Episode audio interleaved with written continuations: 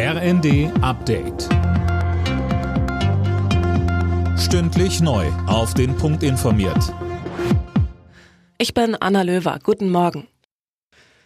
Die Wetteraussichten machen in den Hochwassergebieten heute kaum Hoffnung. Erneut ist Regen und Sturm angesagt. Besonders kritisch ist die Lage weiterhin in Niedersachsen.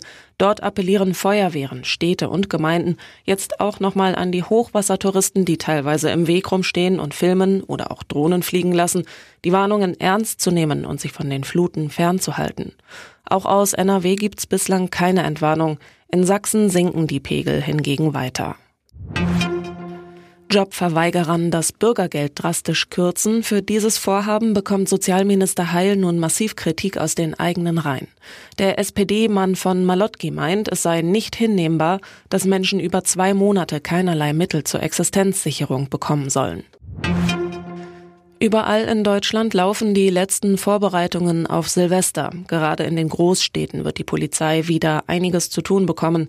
Im Fokus ist nach den Gewaltexzessen des vergangenen Jahres vor allem Berlin. Anja Dirschke von der Berliner Polizei sagte uns. Die Geschehnisse rund um den Nahostkonflikt und die Emotionalisierung, die Möglichkeit, auch wieder eine solch große Feier in der Stadt stattfinden zu lassen, bilden ganz andere Voraussetzungen. Wir sehen uns sehr gut vorbereitet für den Jahreswechsel. Der Einsatzkräfteansatz ist hoch. Wir sind mit etwas mehr als 4000 Einsatzkräften stadtweit unterwegs. Andreas Wellinger hat den Auftakt der Vier-Schanzentournee gewonnen. In Oberstdorf siegte der Deutsche vor dem Japaner Kobayashi und dem Weltcup-führenden Stefan Kraft aus Österreich. Zweitbester Deutscher wurde Philipp Raimund auf Rang 6. Alle Nachrichten auf rnd.de